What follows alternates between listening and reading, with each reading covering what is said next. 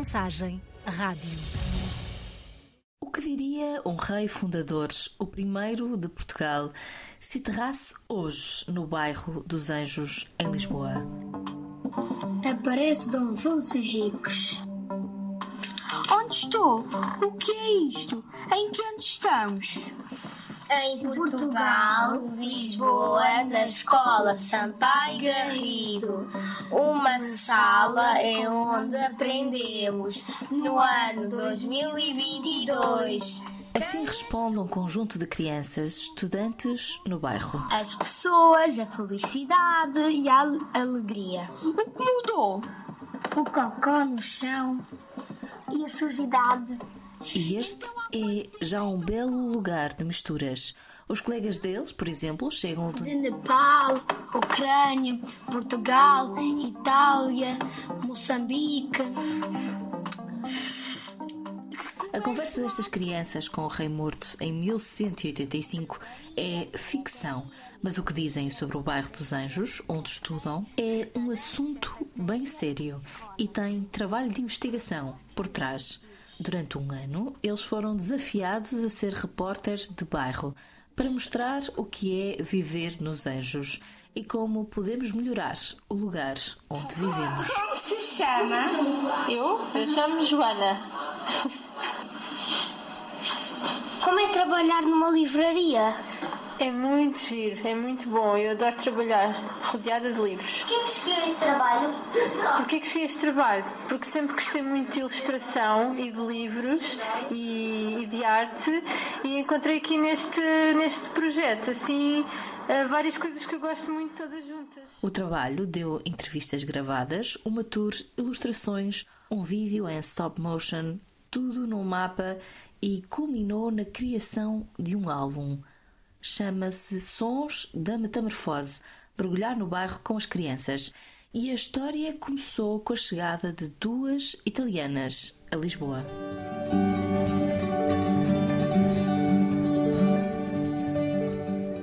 Foi em Itália que a ideia de mostrar uma cidade através de perguntas de crianças começou a desenhar-se. Em 2008, Nicole Brazzaveni e Giulia Cavallo tinham acabado de se conhecer, mas já algo em comum. Estavam ambas de malas feitas para Portugal, Lisboa, onde queriam prosseguir os estudos. Julia, formada em antropologia desde 2020, e Nicole, especializada na área da pedagogia tinham em comum também este velho sonho, recorrer à antropologia como uma ferramenta de educação nas escolas. Então foi mesmo na Escola Básica Sampaio Garrido, com crianças do quarto ano de escolaridade, que a ideia nasceu.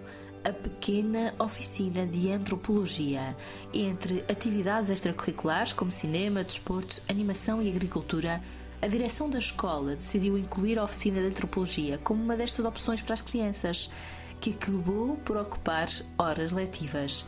Nesta oficina, o trabalho delas estava lá fora, no bairro dos Anjos. Como pequenos repórteres teriam que descobrir junto de comerciantes e moradores o que poderia ser melhorado no bairro através de pequenas entrevistas. Uh, se, se gosta do seu trabalho? Eu gosto, olha lá Vasco. Está muito giro, és que é do Charles Chaplin. Sim, eu gosto. Gosto do meu trabalho, sim. Sim. Gosto sim do meu trabalho. Ok. É, agora posso Como é que, qual é que é o seu nome?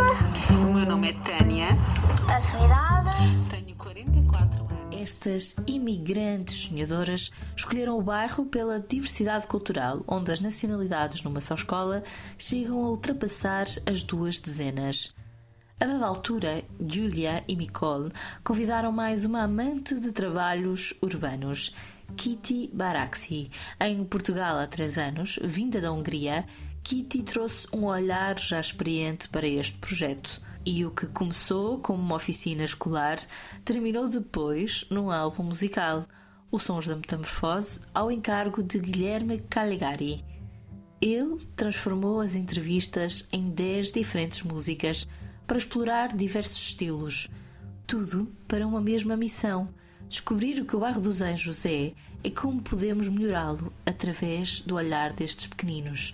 Entrevistaram alfaiates, funcionários de pastelarias ou drogarias e lembraram-nos como alguns destes negócios estão em vias de extinção. Afonso Henriques para a nave e ele entra e vai para o século XII. Adeus, adeus, adeus, adeus, adeus.